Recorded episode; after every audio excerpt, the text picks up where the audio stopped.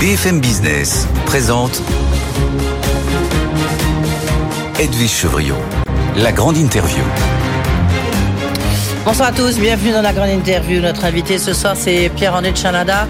Il est président de Saint-Gobain, il est président, nouveau président de l'Institut de l'entreprise et est aussi co-président de la Fabrique de l'Industrie. Pierre-André Chanada, bonsoir. Bonsoir. Merci d'être avec nous. Vous venez de prendre vos fonctions à la tête de l'Institut de l'entreprise. Vous avez succédé à Antoine Frérot, le patron de Veolia.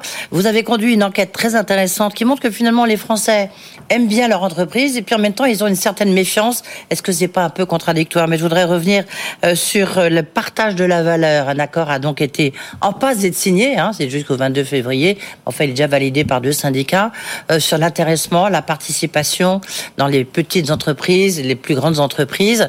Et on sait que Geoffroy Roux de Bézieux, le patron du Medef, avait dit ça serait un coup de poignard si on ne le respecte pas, si les politiques ne le respectent pas. Et les Borne vient de dire ça y est, on va respecter à la lettre cet accord. Est-ce que vous poussez un ouf de soulagement? Est-ce que c'est une bonne nouvelle? Oui, c'est une bonne nouvelle. Moi, moi, ce que je pense, c'est qu'il faut, il faut souligner que euh, un accord entre les organisations professionnelles, le patronat et, et les syndicats dans le climat euh, en ce moment, c'est une bonne chose. Donc, euh, et sur un sujet qui est très important. Donc, je trouve que les deux, les organisations ont fait un bon travail et c'est logique et, et, normal que l'État s'en saisisse. Alors, effectivement, il y a un certain nombre de dispositions dans cet accord qui nécessitent des modifications législatives. Et donc c'est ça que le, euh, président du MEDEF euh, souhaitait euh, voir le gouvernement reprendre. Donc c'est une, bonne chose. Alors il y a, y a c'est un texte assez riche. Hein. Il, y a, il, y a, pas mal de choses. Moi il y a deux choses qui me qui sont les, plus importantes. La première c'est de, de, prévoir que pour les entre les, les, les, entreprises de moins de 50 salariés qui en pratiquent aujourd'hui n'utilisez pas tous ces mécanismes, hein, la participation, l'intéressement, et, les, les, plans d'épargne d'entreprise, etc. Elle, si elles gagnent de l'argent, euh, il faut qu'elles gagnent 1% de, de, leur chiffre d'affaires pendant 3 ans, elles doivent mettre en place un de ces mécanismes. Donc ça, c'est une, c'est quelque chose que les syndicats euh, souhaitaient beaucoup, le gouvernement aussi, et je, je trouve que c'est alors il faudra, il faudra, que ça reste euh, quelque chose de parce que c'est pas la même chose une petite entreprise. Le, patron, il est un grand groupe comme ça, c'est clair.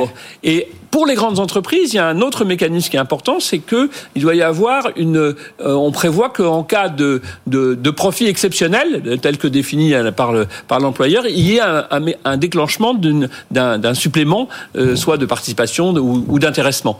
Mais faut savoir que dans les grandes entreprises, euh, ce partage de la valeur, il est déjà très important. Mmh. Sur les entreprises de la FEP, il y a 6 milliards. La FEP, c'est l'Association française des, entreprises. Des, voilà, toutes les grandes entreprises. Des grandes entreprises. Ça fait, il y a 6 milliards qui sont distribués à ce titre par an. Hein, et ça représentait l'année dernière 3 000 euros par salarié en moyenne. Donc c'est assez, c'est vraiment significatif. Je peux vous dire chez, Saint-Gobain, alors c'est différent, des, ça dépend de nos, de nos sociétés, mais c'est, c'est des montants qui peuvent être euh, encore plus importants. Donc en fait, le partage de la valeur, il existe déjà dans les grandes entreprises et dans les entreprises moyennes. Il est pas suffisamment connu où il faut gagner en lisibilité et en, simplicité.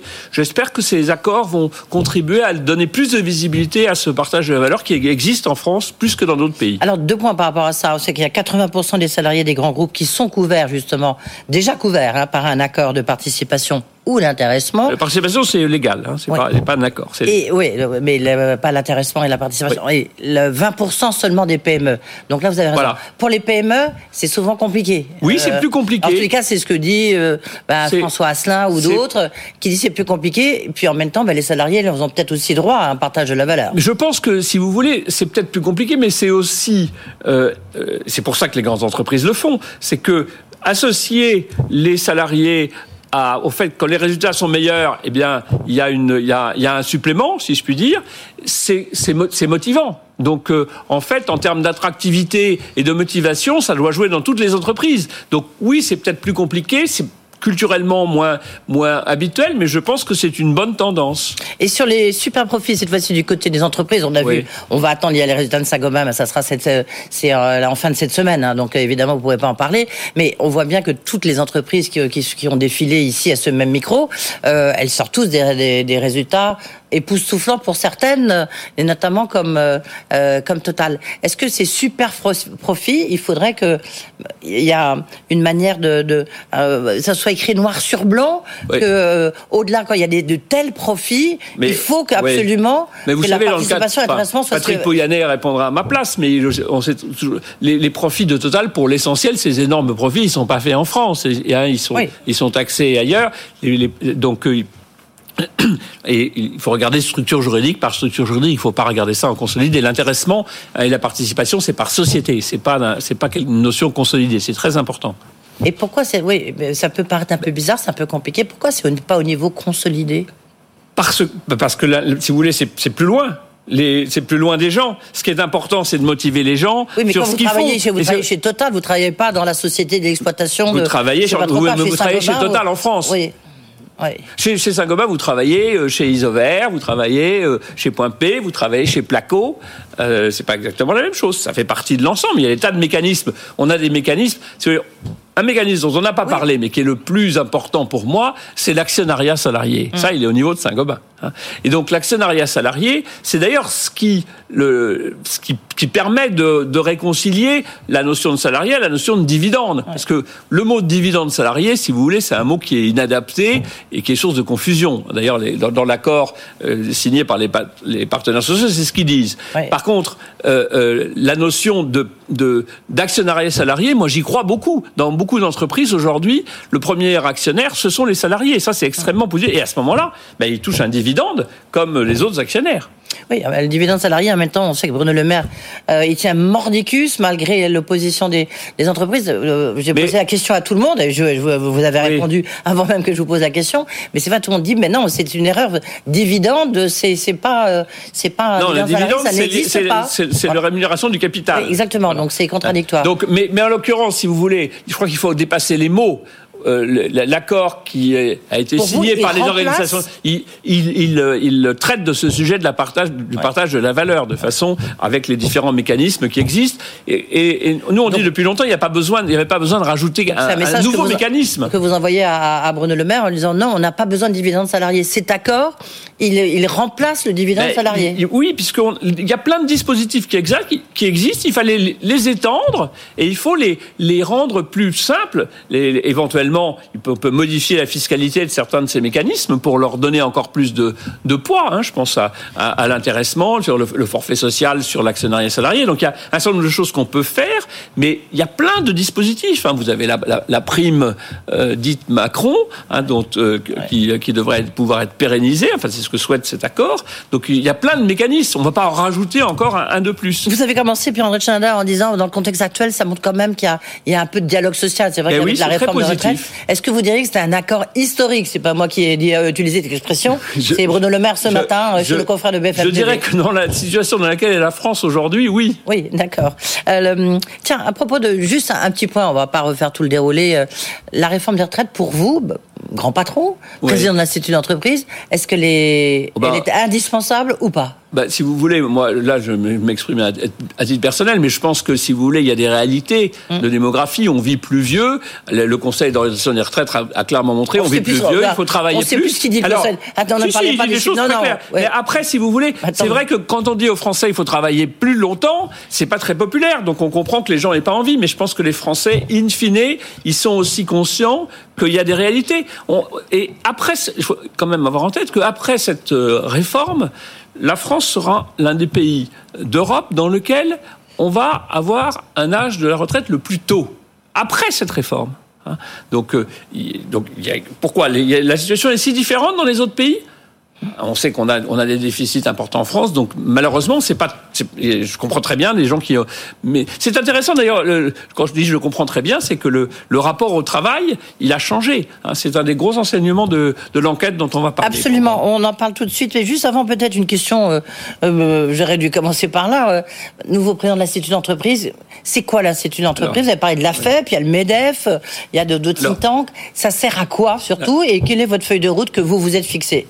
l'Institut de l'entreprise, donc qui existe depuis 1975, c'est un lieu euh, de dialogue euh, entre euh, entreprises et qui a pour objectif de rapprocher les Français de l'entreprise. Donc c'est très très différent des autres organisations professionnelles. Il ne s'agit pas de faire du lobbying, il s'agit d'essayer de, de, de, montrer les entreprises qui adhérentes de l'Institut d'entreprise, une, une, plus d'une centaine d'entreprises veulent montrer en fait qu'elles sont dans des démarches de progrès qui, qui permettent d'avoir un impact positif vis-à-vis des clients, des salariés, de la société. Donc c'est rapprocher les Français de l'entreprise. Et de ce point de vue-là, si vous voulez, le, on, on fait de, des, des, des, enquêtes, des, enquêtes. Euh, des, baromètres, puisque dialoguer, il faut commencer par écouter. Oui. C'est pas dialoguer, c'est pas euh, comme on le fait quelquefois en France, faire de la pédagogie où on, on apprend.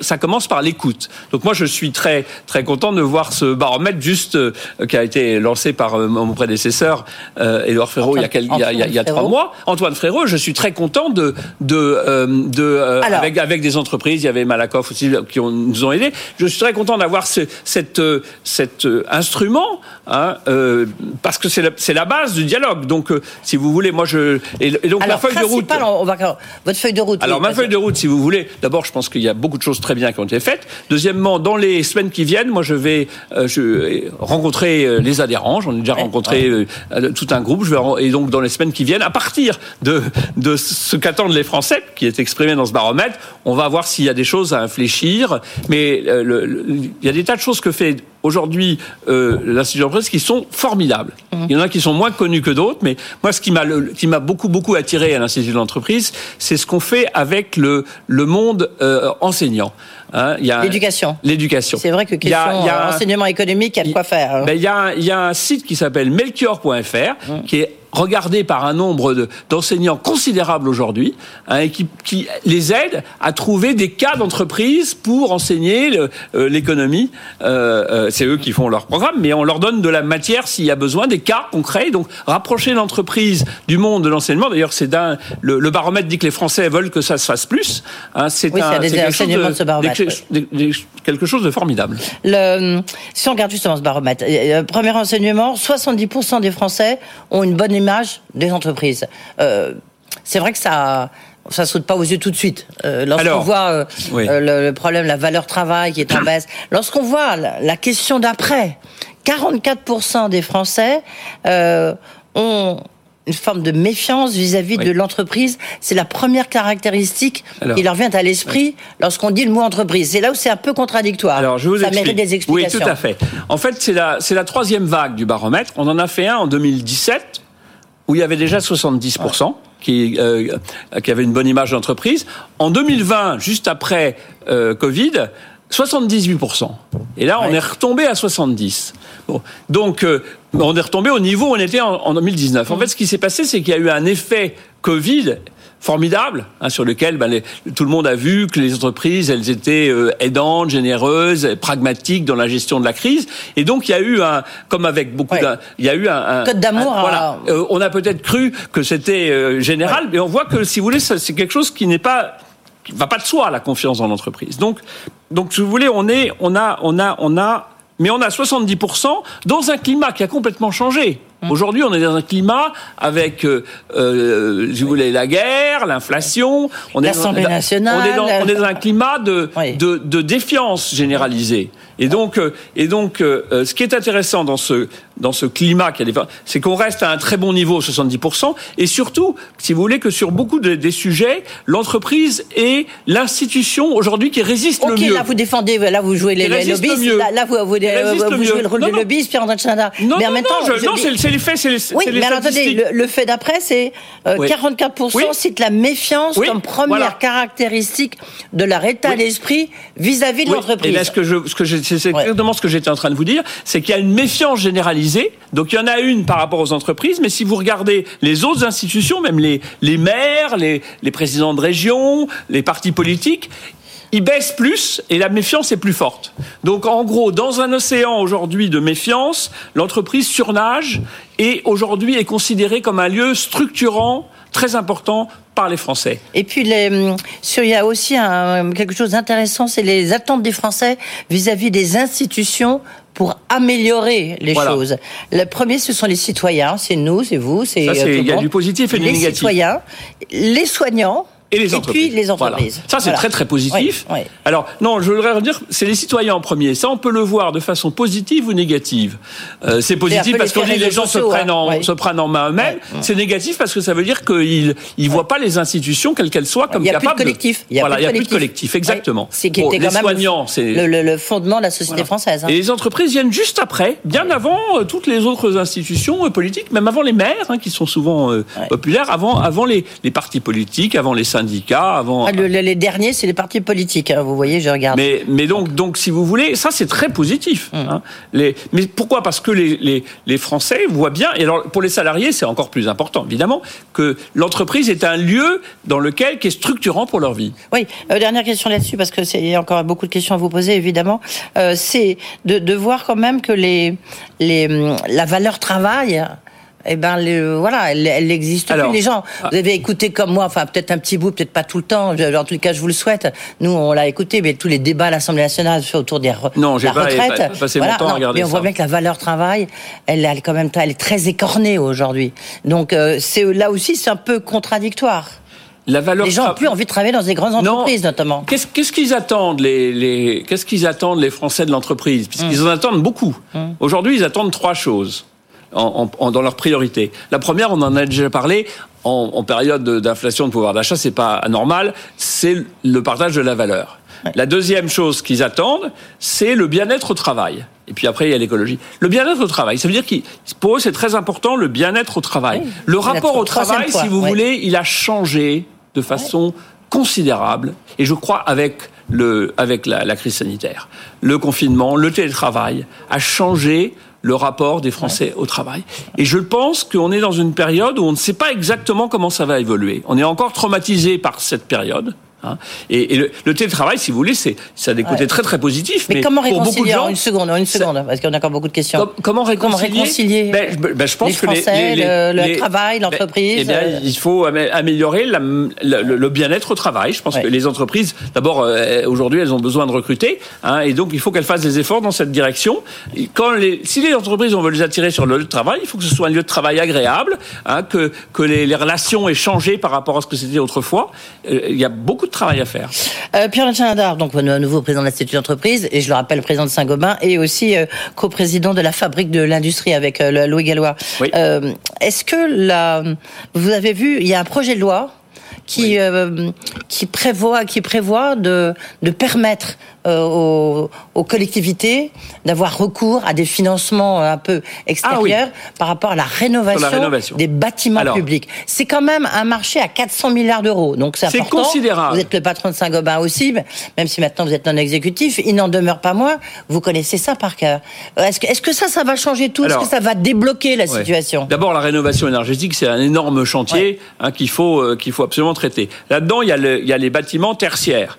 40% des bâtiments tertiaires sont des bâtiments publics. Ouais. Et on pourrait, compte tenu de ces discours, on pourrait penser que l'État et les collectivités donnent l'exemple. Et en fait, c'est quand même plutôt euh, les moins bien traités. Alors on a mis commencé à mettre beaucoup d'argent. En fait, l'argent, il n'a pas été dépensé. Il y a des blocages à différents niveaux. Donc là, quelle est l'idée de cette euh, proposition de loi? C'est de dire les collectivités locales ou l'État, mais je pense que c'est beaucoup les collectivités locales, hein, ou les hôpitaux, les écoles, bah, bah, pour leurs hôpitaux, pour leurs écoles, vont vont vont ne ne vont pas dépenser euh, payer, mais elles vont faire un accord avec quelqu'un qui va payer les travaux et après, au fur et à mesure qu'il y a des économies, ils vont en garder une partie et, et- et la collectivité elle va payer à ce moment-là, en se payant sur les économies. Donc vous voyez, c'est un mécanisme, à mon avis, tout à fait, euh, tout à fait intelligent. Est-ce qu'il va marcher c'est un peu tôt parce que, euh, mais je pense que ça va, ça va régler, pour le dire, mais ça devrait régler des blocages. Moi, je trouve que c'est une très bonne idée. Le 400 milliards d'euros. Pour- Pourquoi ces, les blocages sont dus à quoi? L'administration Les blocages sont, Parce que même sont dans la liés aux rénovation- règles de la comptabilité publique, par exemple. hein, si vous voulez, on pourrait dire, euh, c'est facile puisque c'est pas le budget d'investissement et le budget de fonctionnement, c'est pas le même. Donc vous faites des investissements, mais les collectivités locales, elles ont des règles très strictes sur les investissements. Leur, leur, leur possibilité de s'endetter n'est pas infinie. hein, d'ailleurs, c'est- donc là, s'il y a Or, le sujet des, des, des économies d'énergie, qu'il y a des payback qui sont assez bons, mais ils sont pas tout de suite. Et donc là, si vous avez quelqu'un qui dit je vais me rémunérer sur les travaux et je vais euh, euh, et, et- et- et vous allez me payer en fonction des économies que je fais. C'est assez vertueux. Euh, en même temps, on est dans un contexte où on voit il y a de l'explosion, il y a une inflation très forte, Oui. et notamment inflation des matériaux. Il y a une pénurie de matériaux, l'impact que ça, a, évidemment, sur les coûts de construction. Ouais. Est-ce que c'est en ce moment qu'il faut faire, il faut lancer des grands travaux que ça coûte beaucoup plus cher qu'il y a quelques mois. Oui, mais c'est comme le prix de l'énergie. Ce qui, en fait, le, le sujet, c'est que c'est le prix de l'énergie qui a beaucoup monté. Oui, comme le prix de l'énergie a monté. Non, mais comme le prix de l'énergie a monté, si vous voulez, et c'est celui qui a le plus monté, en fait, les économies d'énergie que vous faites quand vous faites des travaux, elles sont plus importantes puisque la par rapport à la facture énergétique. Donc en gros, c'est bon pour faire des travaux. Alors, il y a des, les, les matériaux coûtent un peu plus cher, mais moins que l'augmentation des coûts de l'énergie, qui a été le principal driver de l'augmentation du coût des matériaux. Qu'est-ce qu'il faut faire, euh, à, à votre avis, justement, pour booster, pour que la rénovation énergétique, pour euh, bah, pour les citoyens, Alors, pour les Français, ben, bah, ça, ça marche Alors, parce que pour l'instant, oui, ça coûte trop il cher, faut- il faut euh, faire malgré des aides qui sont trop compliquées. On avec ma prime elles- rénove, bah ça fonctionne pas. Oui, quoi. et puis et puis elles sont pas, à mon avis, suffisamment Ciblées. bien ciblées sur la rénovation globale. Donc il faut il encourager il faut encourager la rénovation globale et il faut savoir que ça coûte cher. Écoutez, on ferait un programme massif euh, sur la rénovation euh, énergétique, ça coûterait beaucoup moins cher que les aides qu'on a fait pour euh, aider sur le combustible fossile. Ouais. Hein, pour aider à Donc en c'est des fait, mauvais choix, mauvais choix. ben, c'est- c'est- alors, les politiques, ils ont à gérer des contraintes compliquées, mais je pense que sur le moyen terme, c'est des mauvais choix. Oui, Ouais. il faudrait mieux mettre le paquet sur la rénovation énergétique. Ouais. Ah ouais, et c'est c'est là où tout ça est un peu aussi contradictoire. Euh, Aujourd'hui, on a, il- on a subventionné l'énergie. ouais. Hein un peu contradictoire, mais Bah, et la on veut demande contre été aussi et on veut lutter contre le réchauffement climatique. Ouais. Donc, pour le réchauffement climatique, si vous voulez, la crise énergétique, c'est une bonne chose. Après, il y a le problème, on sait bien qu'il il faut gérer les le problème social qui va avec, mais sur le plan économique, c'est une bonne chose. Le, Ce qu'il faut, c'est aider les gens modestes. Et, on, on est- et il faudrait mettre le paquet sur les passoires énergétiques qui sont souvent le, le cas des ménages modestes. Moi, c'est ce que je dis, les passoires énergétiques des gens modestes et les bâtiments publics. C'est ça les deux grandes priorités. Euh, on dit un mot bah, peut-être pour finir parce que euh, vous êtes aussi coprésident de la fabrique de l'industrie. L'industrie, c'est un peu toute votre histoire. Euh, il n'en demeure pas moins que on voit que c'est très compliqué la réindustrialisation de la France. C'est le leitmotiv euh, là encore une fois du ministre de l'économie et des finances. Mais enfin, bon, on, voit bien que ça a diminué. euh, on n'est plus qu'à 9 Et puis surtout, bah, il y a beaucoup de chefs d'entreprise qui nous disent nous, on va voir ce qui se passe du côté des États-Unis avec cette IRA. Donc, qu'est-ce qui se passe? Qu'est-ce qu'il faudrait pour débloquer la situation? moi, je- Parce que le- l'Europe mais, va, mettre des, des mois avant de sortir une solution. D'abord, il faut, après une phase de, décentre- de, de désindustrialisation massive, Ouais. depuis 3-4 ans, toute une série de choses qui ont été faites allaient dans le bon sens et on voyait les signes d'amélioration. Tout ça, ça a été cassé. Moi, je suis Ouais. inquiet aujourd'hui. hein. Ça a été cassé par la, par la guerre en Ukraine et, et son impact sur la crise énergétique, auquel se rajoute euh, l'histoire des États-Unis et de l'ARE. Mais le- le- la crise énergétique, elle est. Pourquoi la crise énergétique? Parce qu'elle est asymétrique. hein. Elle, est, elle, est- elle va, elle va peser beaucoup plus sur l'Europe que sur les, les- la- les Les États-Unis et l'Asie. Et les Américains rajoutent à ça l'ARE qui, est- qui en, gros, en, en soi, est, Très pour eux, efficace. est une bonne chose, parce qu'en gros, c'est subventionner euh, et, et Alors, aider la On décarbonation pas aux su- États-Unis. Ben oui, mais on n'arrête pas de subventionner. Nous, La, la décarbonation, oui, mais mais le problème, c'est que du coup, on voulait que la décarbonation soit un des instruments de la réindustrialisation de l'Europe, et ça, euh, euh, il y a beaucoup de, de- il y a beaucoup de gros investissements qui risquent, si on ne fait pas attention, de partir aux États-Unis. Donc il faut Mais des, déjà- il faut des le réponses. C'est en train Ah de oui. se décider, mais il y a, non, c'est pas encore Bah, complètement foutu. pas Demain, encore- je reçois Olivier Andriès de Safran. Je pense que lui, il regarde beaucoup Il- côté de ce qui se passe il- aux États-Unis. ben oui, que sur son sur ses trucs Voilà, de carbone. sont, oui. Bon. Mais oui, oui, mais mais si vous bon, il y a encore des choses qu'on peut faire pour essayer. Il va essayer de vous dire à quelles conditions et pour rester en Europe, j'espère. hein. donc euh, donc euh, il faut. Le problème, si vous voulez, c'est que la décarbonation, c'est si on veut l'accélérer, il faut que l'énergie décarbonée soit moins chère que l'énergie carbonée. Il y a- et les Américains, ils baissent le prix de l'énergie décarbonée, et nous, on a eu tendance à augmenter le prix de l'énergie carbonée. Et donc, euh, et donc, il y a un décalage. Ben voilà, on a bien compris le problème. Merci, euh, Pierre-André Chanada. Donc 70%, on va retenir le côté positif, 70% des Français euh, aiment leur entreprise, euh, aiment l'entreprise en général. Merci.